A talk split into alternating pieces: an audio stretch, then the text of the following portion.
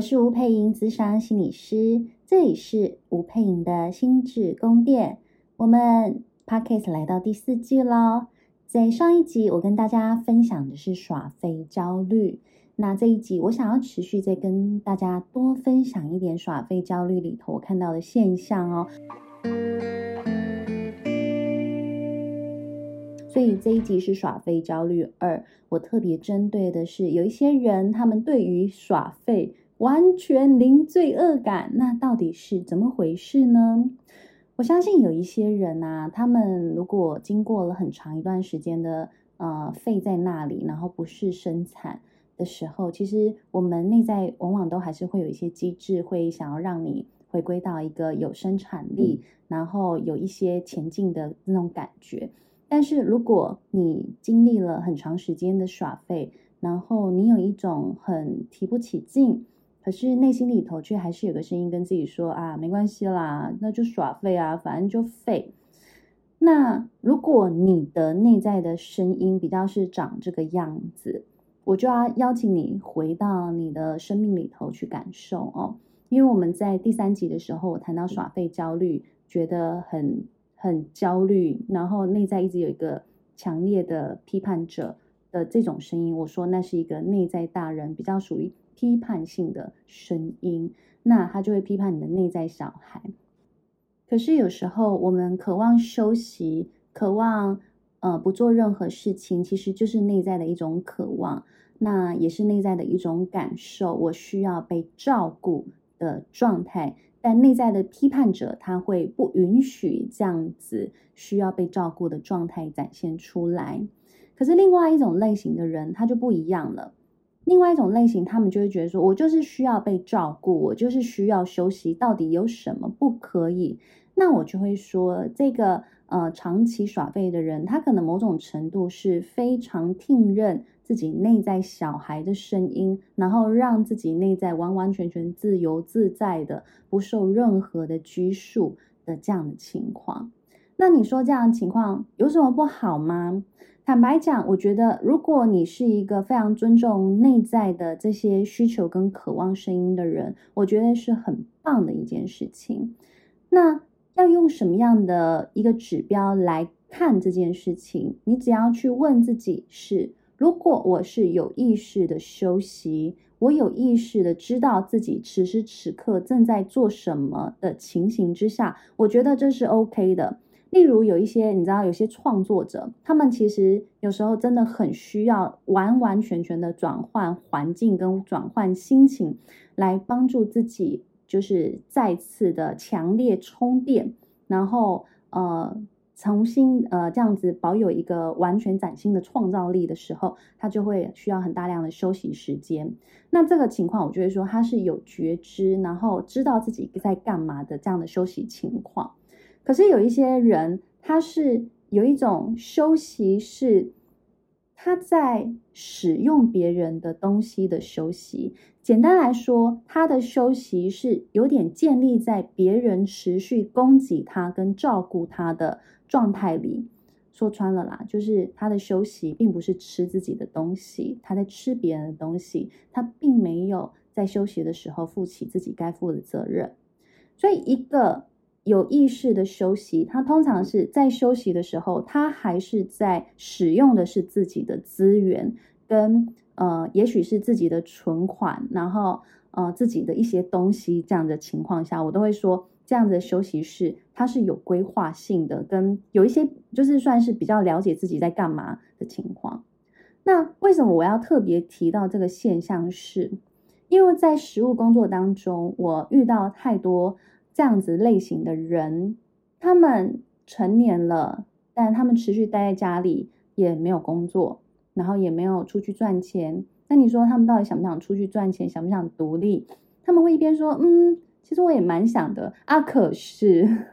他们就会常容易出现这样子的一个呃挫败自己的声音在那里。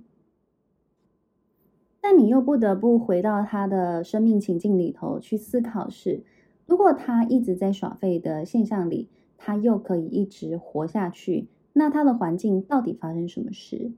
通常在这个情况里，我都会看到他身边往往就有照顾能量很强的人，提供给他各式各样的照顾。所以我常会看到，很长时间有办法一直保持在耍废状态的人，他小孩的能量往往特别的强大，但他身边他的环境里，这个关系就会出现一个互补的状态，是他的关系当中就一定有一个大人的能量很强的，可以提供给各式各样的照顾的人在身边。那这个大人能量的人，有时候是他的先生、他的太太，或真的就是他的父母亲。那你说，可是这样子的生活或这样的关系听起来很不平衡啊？我会说，是的，其实这样子的关系并不平衡。可是他们两个人在这样子的关系里头，获得了一种相互依赖，然后共生的一种状态。所以坦白说，他们在心里很深处的需求是彼此满足的。那你说他们这样共生的生活状态会不会焦虑？我告诉你，他们其实也很焦虑，他们双方都很焦虑。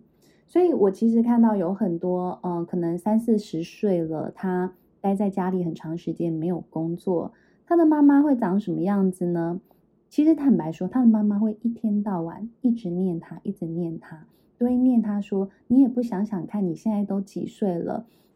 然后你也不想想看你隔壁的那个。”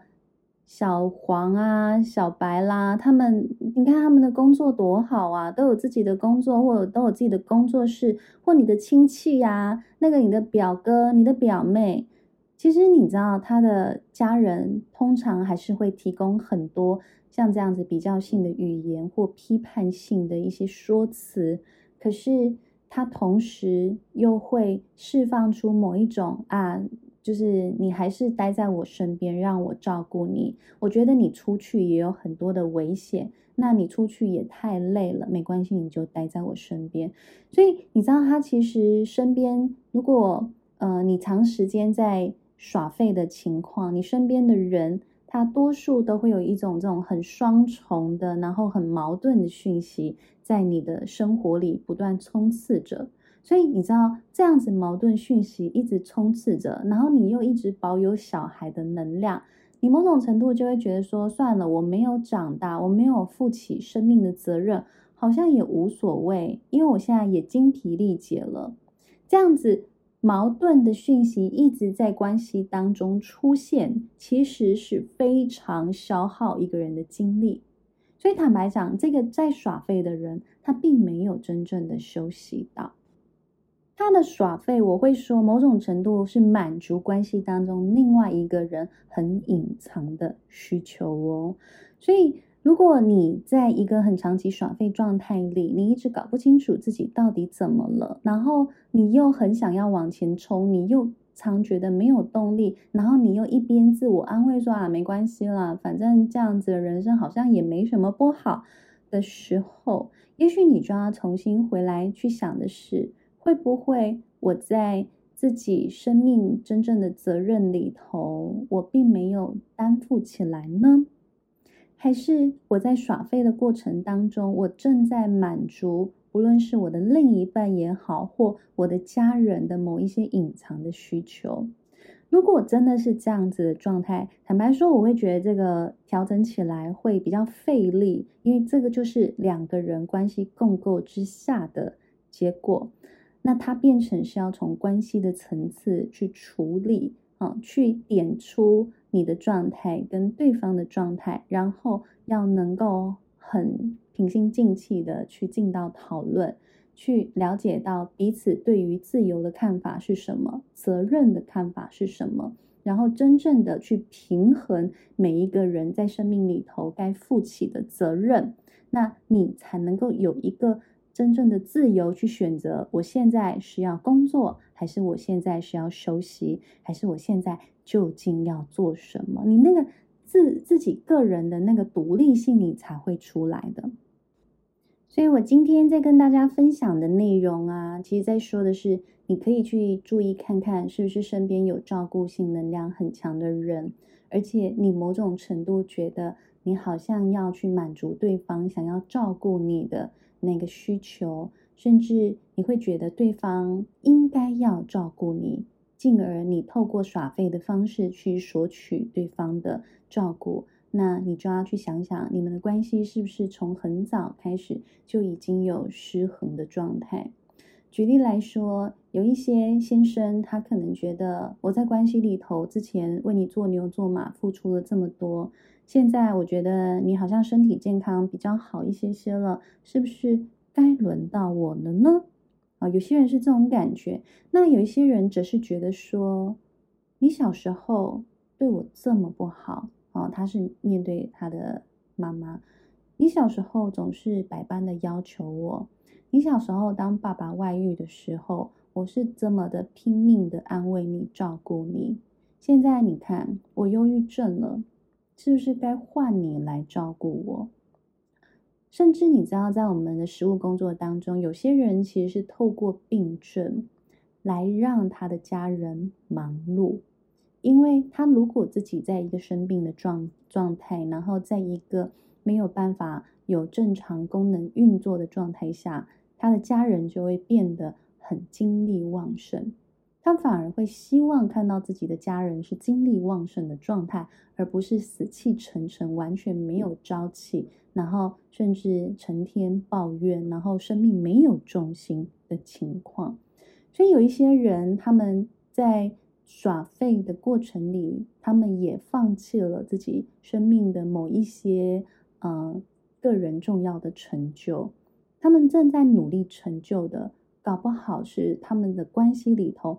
他不希望对方一直都是悲情的状态，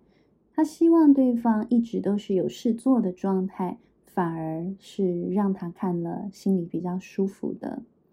所以有时候，当你对于自己身上的某一些行为，你一直百思不得其解的情况，也许你可以为自己思考一个方向是。如果我现在停下这个行为，我身边有什么人会受影响吗？这个影响是我可以承担的吗？这个影响是我乐见的吗？那我可以怎么帮自己去破除被这个状态的影响呢？如果你一直没有办法让身边重要的人的影响性降低，也许你真的要重新思考的是，会不会我在关系里头的界限真的是很薄弱的？我真的太需要跟太依赖这段关系的存在跟滋养或照顾，来让我觉得我是可以生活下去的呢？